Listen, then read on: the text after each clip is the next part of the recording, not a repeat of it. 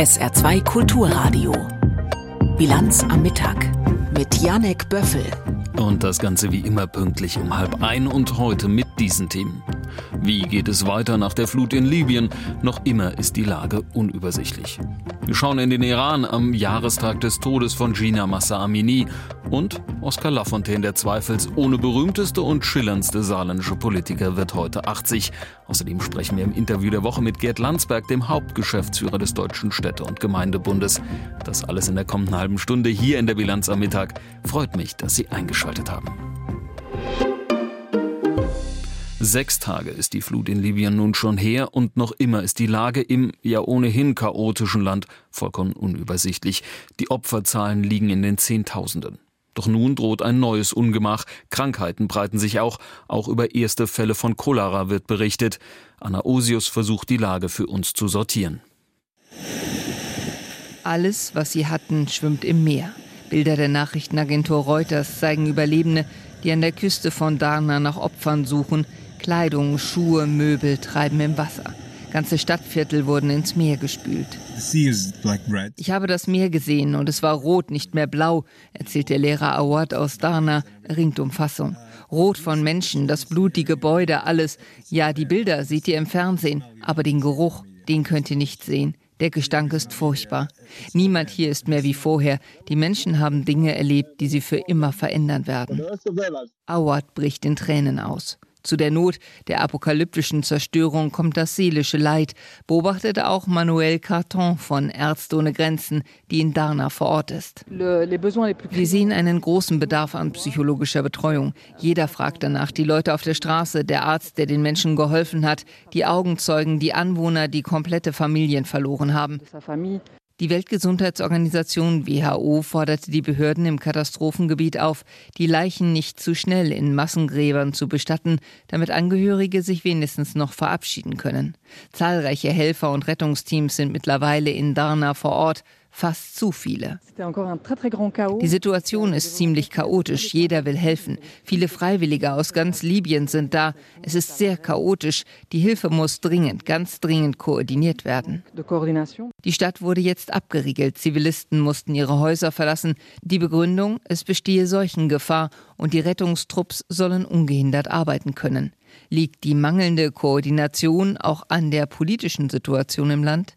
In Libyen gibt es zwei rivalisierende Regierungen, die sich um die Macht im Land streiten. Und das erschwert natürlich schon in normalen Zeiten die Koordination, macht die Sachen jetzt schwieriger. Aber wir sehen nicht, dass es bewusste Verhinderung von Hilfe gibt. So der deutsche Botschafter in Libyen, Michael Ohnmacht, im Interview mit dem ARD-Studio Kairo.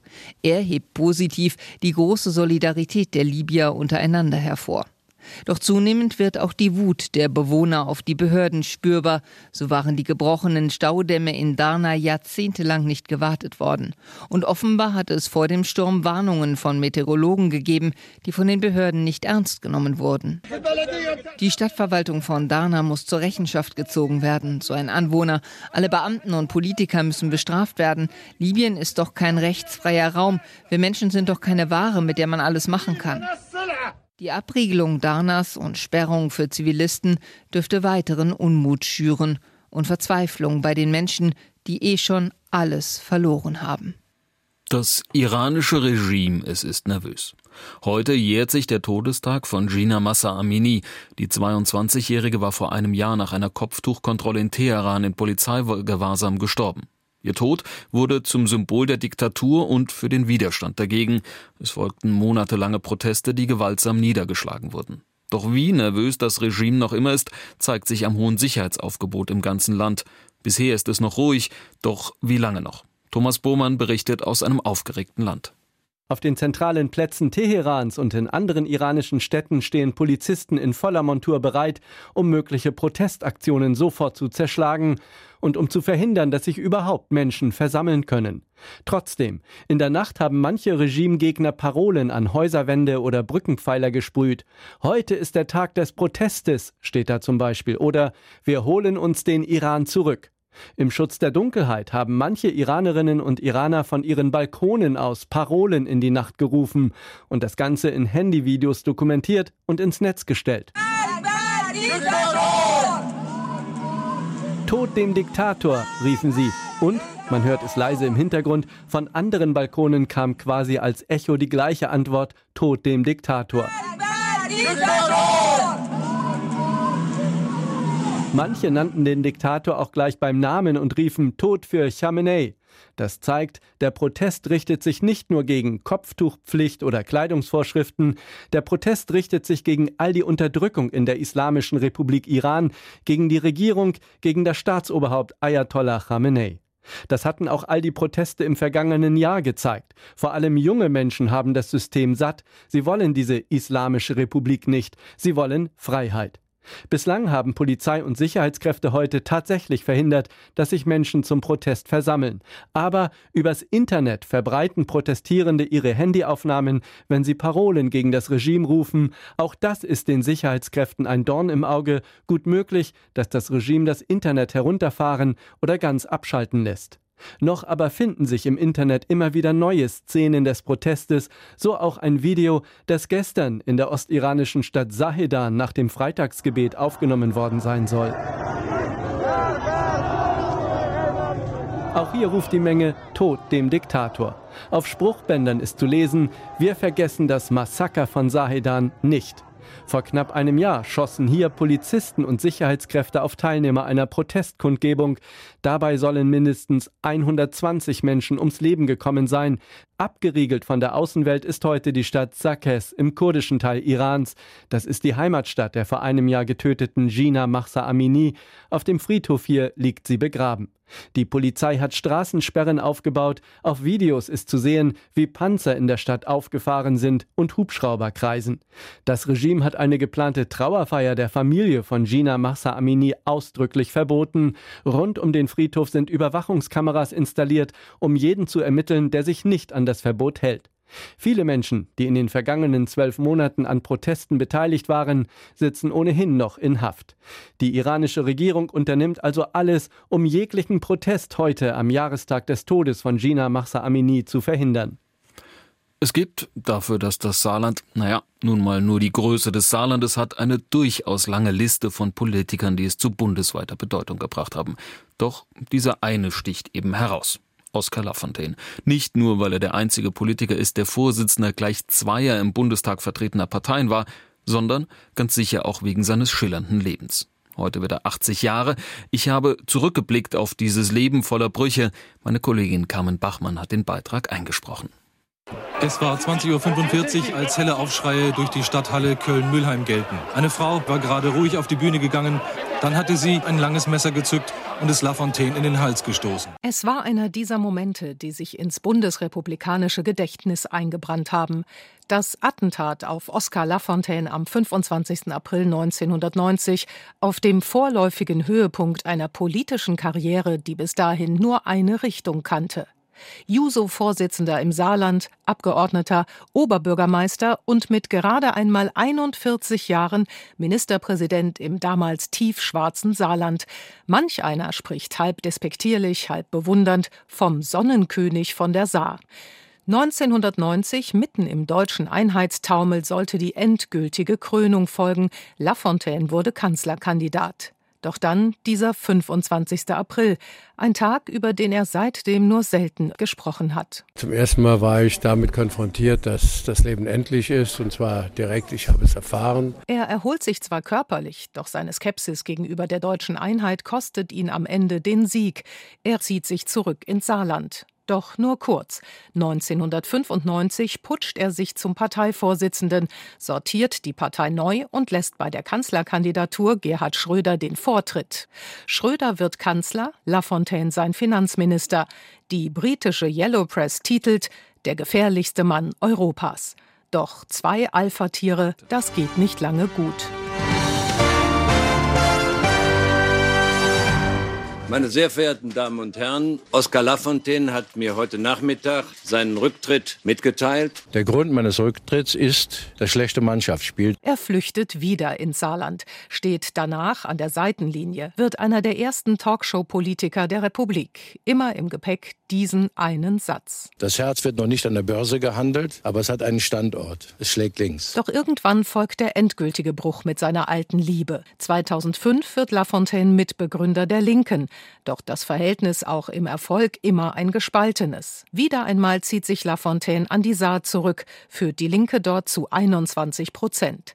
Landtag an der Saar statt große Bühne, eigentlich viel zu wenig für einen wie ihn. Lafontaine bricht aber am Ende auch mit der Linken wegen Kleinkriegen, verlegt sein Wirken endgültig in die sozialen Medien.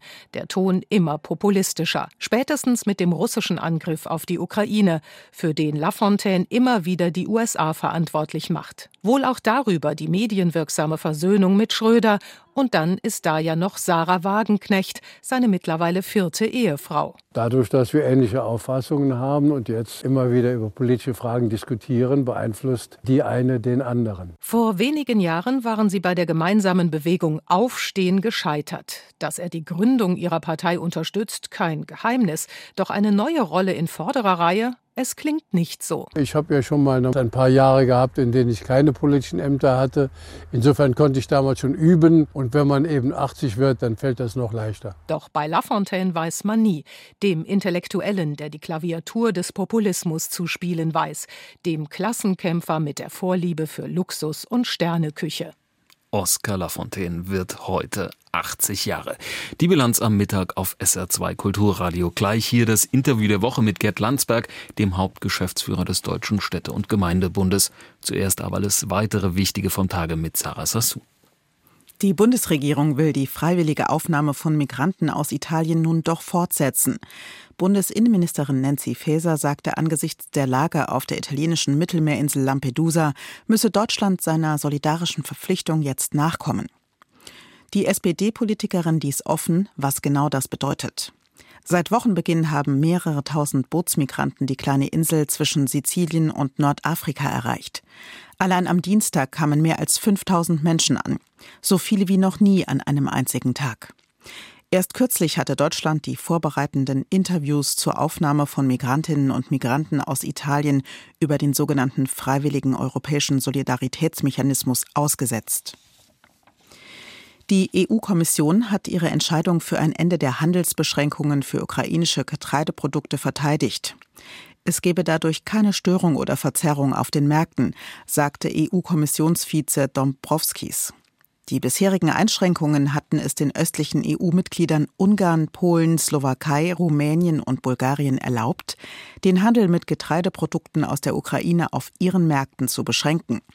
Polen, Ungarn und die Slowakei gaben nach der gestrigen Entscheidung bekannt, dass sie auch ohne die Zustimmung Brüssels an Importbeschränkungen für bestimmte ukrainische Agrarprodukte festhalten wollen. Der saarländische Rundfunk lädt morgen zum Tag der offenen Tür auf den Saarbrücker Hallberg ein. Ab 10 Uhr gibt es Live-Acts, Kabarett, Dialog und Magie auf zwei Bühnen, Lesungen im Literaturstudio und ein Teil der Deutschen Radiophilharmonie spielt im großen Sendesaal. Intendant Martin Grasmück beantwortet Fragen rund um das SR-Programm und zum saarländischen Rundfunk. Gäste können mit Shuttlebussen von der Haltestelle Römerkastell, dem Sabasa Parkplatz und dem oberen Hornbach Parkplatz auf den Hallberg kommen. SR2 Kulturradio. Bilanz am Mittag. Das Interview der Woche. Es ist die Einheit unseres Zusammenlebens, wo die Lage eines Landes und noch mehr einer Region wohl am deutlichsten abzulesen ist, wo Politik und Wirtschaft und Wohlstand für jeden Einzelnen erfahrbar ist. In den Städten und Gemeinden des Landes. Doch auf wenigen Ebenen sind die Unterschiede in der Republik so frappierend wie dort, von den reichen Kommunen Bayerns und Baden-Württembergs bis zu den chronisch klammen, beispielsweise hier im Saarland. Vertreter all dieser Kommunen beim Bund ist der Deutsche Städte- und Gemeindebund. Geschäftsführer ist seit 25 Jahren Gerd Landsberg. Mein Kollege Uli Haug hat mit ihm über die aktuellen Herausforderungen, aber auch ganz Grundsätzliches gesprochen. Herr Landsberg, aus den Ländern hören wir als Hauptstadtkorrespondenten immer wieder, das Verhältnis zwischen Bund und Ländern sei im Moment nicht das Beste. Wie ist denn Ihr Verhältnis zum Kanzler beispielsweise, zur Innenministerin Faeser, die ja auch äh, für das Flüchtlingsthema zuständig ist, oder eben äh, zu Christian Lindner, dem Finanzminister? Eigentlich ist unser Verhältnis gut. Wir haben auch einen unmittelbaren Zugang. Es gibt regelmäßige Gespräche, aber es gibt eben nach unserer Verfassung keine unmittelbare Finanzbeziehung zwischen Bund und Kommunen. Das heißt, wenn wir den Bund überzeugen, dass er in einem bestimmten Bereich uns helfen muss, dann kann er das nicht so ohne weiteres. Er kann das wieder nur über die Länder, die natürlich dann auch sagen, da haben wir aber auch mitzureden. Oder er kann es über Förderprogramme. Das macht er. Das hat ein großes Ausmaß angenommen. Und das finden wir nicht gut, weil die Förderprogramme teilweise so kompliziert und bürokratisch sind, dass es immer wieder Kommunen gibt, die sagen, also an dem Spiel beteiligen wir uns gar nicht mehr. Das ist aber letztlich dem föderalen Aufbau unseres Landes geschuldet. Formal sind die Kommunen Bestandteile der Länder. Länder unterlegen die Länder natürlich auch großen Wert drauf. Bevor wir noch zum Thema Föderalismus kommen, mal zur aktuellen Politik. Der Bundeskanzler hat im Bundestag in der vergangenen Woche einen Deutschlandpakt vorgeschlagen. Das Ziel, das er erklärt hat, ist, dass quasi alle staatlichen Ebenen mehr Tempo, mehr Mut zeigen sollen, um Deutschland moderner und schneller zu machen. Wo fühlen Sie sich denn da als Kommunen angesprochen? Also zunächst mal wird ja jeder das, was der Kanzler sagt, unterschreiben. Wir müssen schneller, wir müssen besser werden, wir müssen Bürokratie abbauen. Das ist alles nicht neu. Also ein mhm. bisschen ist das der alte Wein in neuen Schläuchen. Also wir als Deutscher Städte- und Gemeindebund haben zum Beispiel 2020 gesagt, wir brauchen ein Investitionsvorranggesetz, wo man sagt, wenn das so wichtig ist für Klimaschutz, für Klimaanpassung, kurze Genehmigungsverfahren, vielleicht nur eine Instanz, eben das OVG, Einschränkungen der Einwände auf eine Präklusionsfrist, dass man sagt, klar, du kannst deine Einwände vortragen, aber eben nur bis zu einem bestimmten Zeitpunkt. Äh, das ist im Ergebnis dann leider nicht so geworden. Und äh, jetzt neigt man ja dazu zu sagen, ja, da ist die Politik schuld, die machen das falsch. Das sehe ich ehrlich gesagt etwas anders. Äh, alle Parteien, Verbände, Bürger, Unternehmen sind immer für weniger Bürokratie. Aber wenn die Bürokratie ihnen nützt, dann finden Sie sie gar nicht so schlecht. Nehmen Sie das Beispiel Windkraftanlagen. Alle sind dafür. Ich natürlich auch. Aber wenn sie vor meinem eigenen Grundstück steht, wenn ich den Schatten sehe oder wenn ich den Rotor höre, dann sagen viele Leute, nee, das haben wir aber so nicht gewollt, klagen, machen Einwendungen. Also wir brauchen da einen Umdenken auch in den Köpfen, nicht nur der Politik, sondern eben auch der Menschen. Und äh, ich will auch mal die Kommunen selber ein bisschen äh, nennen. Also wir haben nach langem Hin und Her durchgesetzt, dass der Anwohnerausweis ursprünglich kostete der 30 Euro im Jahr. Fürs das Parken. Genau, fürs ja. Parken. Da stand im Straßenverkehrsgesetz, das ist jetzt gestrichen worden, also können die Kommunen mehr verlangen. Da werden also 360 oder 460 Euro im Jahr genannt. Dann sagen einige Kommunen, Moment, das wollen wir aber richtig gerecht machen. Also nach Länge des Autos, nach Schadstoffausstoß des Autos, teilweise sogar nach Einkommen am liebsten. Kann man alles machen, aber ist Bürokratie ohne Ende. Ein Großteil davon hat allerdings auch das Bundesverwaltungsgericht gestoppt. Zeigt aber, die, die Sucht nach Einzelfallgerechtigkeit führt zu immer mehr Bürokratie. Ein anderes Beispiel, was ich nochmal gefunden habe, ist das Thema Digitalisierung. Da hieß es ja ursprünglich mal zum 01.01.23 sollen knapp 600 Verwaltungsprozesse digitalisiert werden. Da sollten auch alle Ebenen äh, zusammenarbeiten. Das hat man nicht geschafft. Jetzt schreibt der Kanzler bei seinem Deutschlandpakt, es sollen jetzt die 15 wichtigsten Leistungen, also Beispiel Ummeldung, Wohnsitz, Beantragung des Führerscheins, des Personalausweises, das soll jetzt bis Ende 24 kommen. Ist das schaffbar?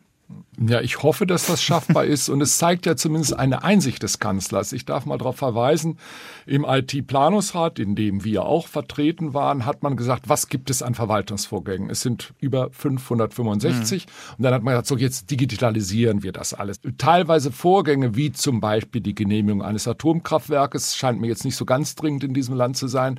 Man hätte von vornherein sagen können, nehmen wir doch mal die Massengeschäfte, Anmeldung, Abmeldung, Geburt eines Kindes, Anwohnerausweis. Wenn wir das jetzt schaffen, sind wir einen Schritt weiter, aber es ist nicht ganz einfach. Teilweise fehlt die Software, äh, teilweise sind die Systeme völlig unterschiedlich. Andererseits sage ich, damals in der Corona-Krise, erinnern sich vielleicht noch dran, bei den Gesundheitsämtern hat man das mit viel Geld relativ schnell geschafft und das hat weitgehend auch funktioniert. Das heißt, Föderalismus Hinderungsgrund aus Ihrer Sicht oder kann man es nicht so eindeutig festlegen? Also äh, Föderalismus ist im Prinzip eine gute Sache, weil Konkurrenz belebt das Geschäft. Aber in diesen Dingen bei der Digitalisierung, da würde ich mir das sogenannte EVA-Prinzip wünschen. Das heißt, einer für alle. Das heißt, wenn einer ein gutes System hat, macht es ja wohl Sinn, dass das alle anderen auch machen. Personalausweis, wenn Sie den beantragen, egal in welcher Stadt, egal in welchem Land, es läuft immer nach dem gleichen Verfahren ab und es funktioniert. Und das brauchen wir auch in anderen Dingen. Herr Landsberg, Sie machen den Job jetzt seit 25 Jahren und ich will jetzt mal auf das Thema Verteilungsgerechtigkeit blicken. Die Süddeutsche hat diese Woche berichtet, ähm, dass die Ferien in Bayern wieder beginnen und in München hat die Stadt den Bildungscampus Riem eröffnet. Das ist ein Schulprojekt für rund 2400 Schülerinnen und Schüler und dafür wurden 252 Millionen Euro ausgegeben. Da gibt es unter anderem äh, zwei wettkampftaugliche Schwimmbecken mit höhenverstellbarem Boden. Es gibt eine Fahrradtiefgarage mit einer beheizbaren Abfahrtrampe.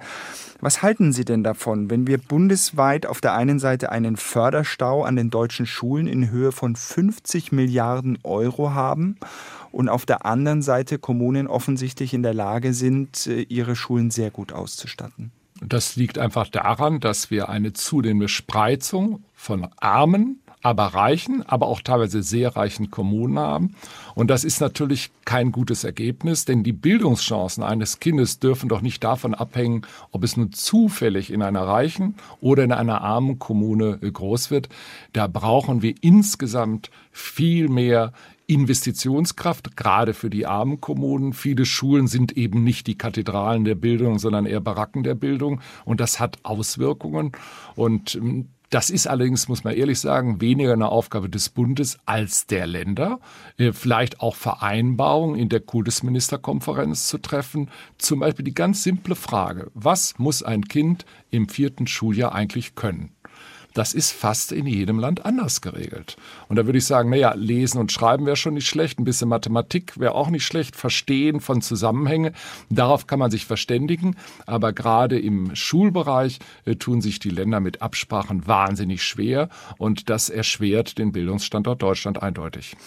Nochmal die Gerechtigkeitsfrage. Also wenn Sie Bürgerinnen oder Bürger im Saarland sind, in Rheinland-Pfalz, in Hessen oder eben im Ruhrgebiet zum Beispiel, wo eben diese extrem überschuldeten Kommunen sind, dann zahlen Sie genauso Ihre Steuern, wie wenn Sie in München oder in Stuttgart oder in Hamburg wohnen.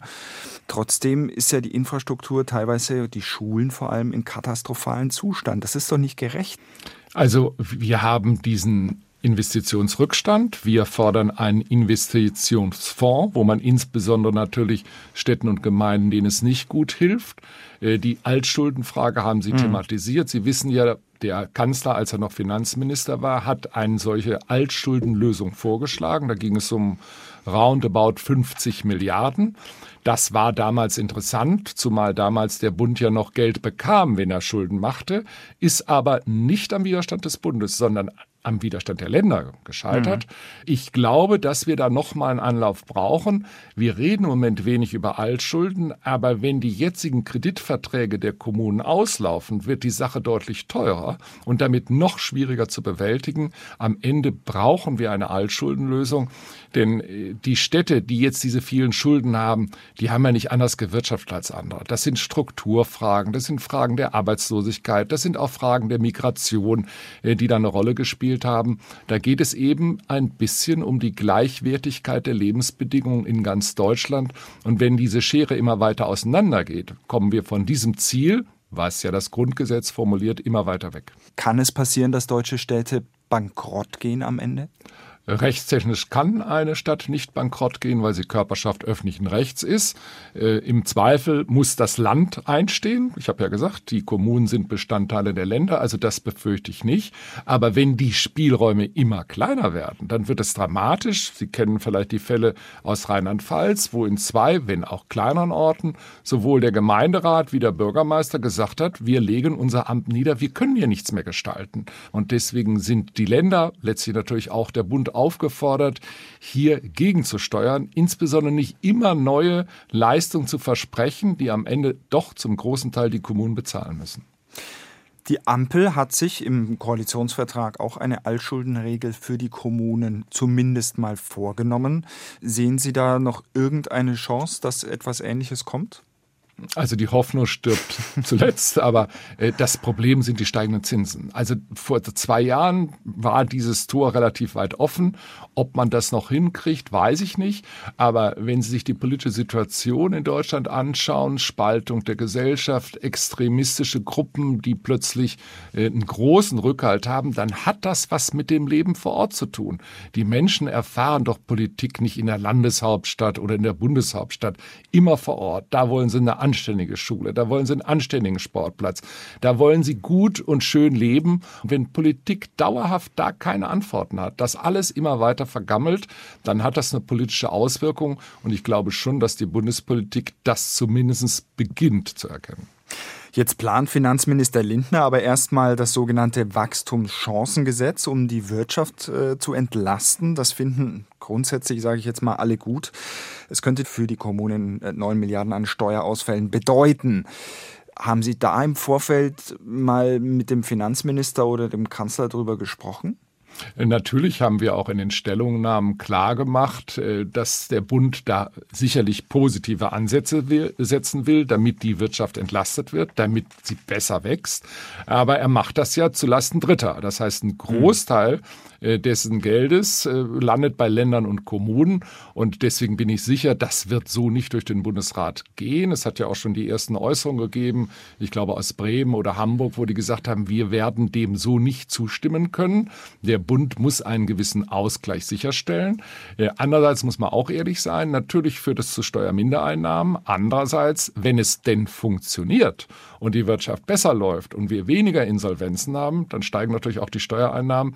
Aber kurzfristig äh, können wir als Kommunen, die dieses Jahr mindestens ein Minus von mehr als sechs, sieben Milliarden machen, das nicht stemmen. Ein weiterer ungeklärter Streitpunkt ist äh, seit Monaten, muss man sagen, die Unterbringung und Versorgung von Geflüchteten.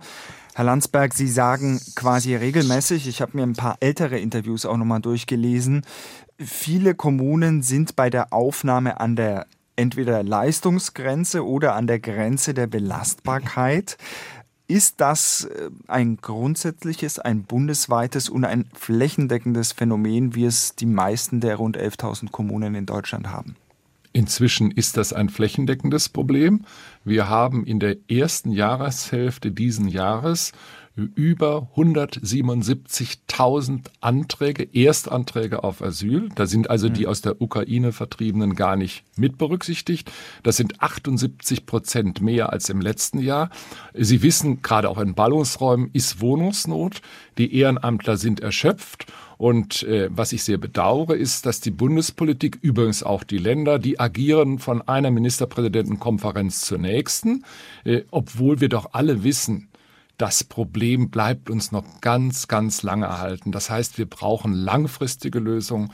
Wir müssen versuchen, und das ist in erster Linie eine Aufgabe des Bundes, da mehr zu steuern, die Zahlen zu reduzieren, die Außengrenzen zu schützen, eine gerechte Verteilung zu organisieren, aber insbesondere auch den Kommunen zu sagen, wir erkennen an, dass ihr da enorm viel leistet, aber die Finanzierung, das machen wir, Bund und Länder, und zwar nachhaltig und dauerhaft.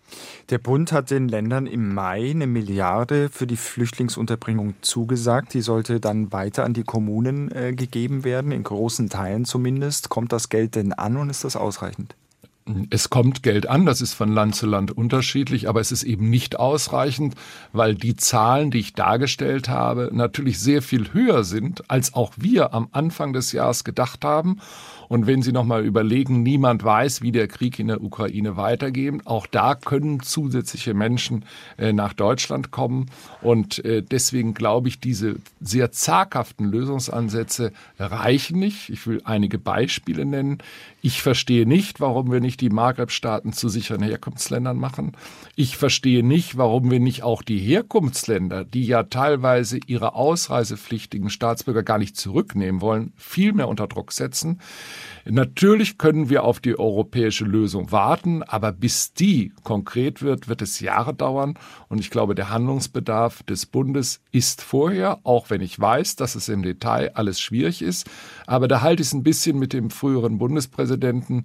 Unser Herz ist groß, aber unsere Möglichkeiten sind einfach begrenzt und das muss man sagen dürfen sagt Gerd Landsberg, der Hauptgeschäftsführer des Deutschen Städte- und Gemeindebundes, im Interview der Woche mit Uli Haug. Wir kommen damit langsam zum Ende unserer Sendung. Schauen wir noch kurz aufs Wetter. Ähm, nach dem sonnigen Beginn heute Vormittag hält sich noch ein bisschen dieses sonnige Wetter im Norden des Saarlandes, aber dann ziehen auch dort spätestens am Abend von Lothringen her Wolken zu uns, die dann den, an der einen oder anderen Stelle auch kurze Schauer und Gewitter mit sich führen. All das bei 24 bis 27 Grad. Morgen dann aber wieder den ganzen Tag sonnig. Das Ganze sogar noch mal sehr, sehr warm für den Spätsommer bei bis zu 30 Grad. Wie drückt es unsere Wetterredaktion aus? Bestes Ausflugswetter. Vielleicht ja hier zum Tag der offenen Tür beim SR. Damit ist die Sendung auch schon zu Ende. Ich bin Janek Böffel. Freut mich, dass Sie eingeschaltet haben.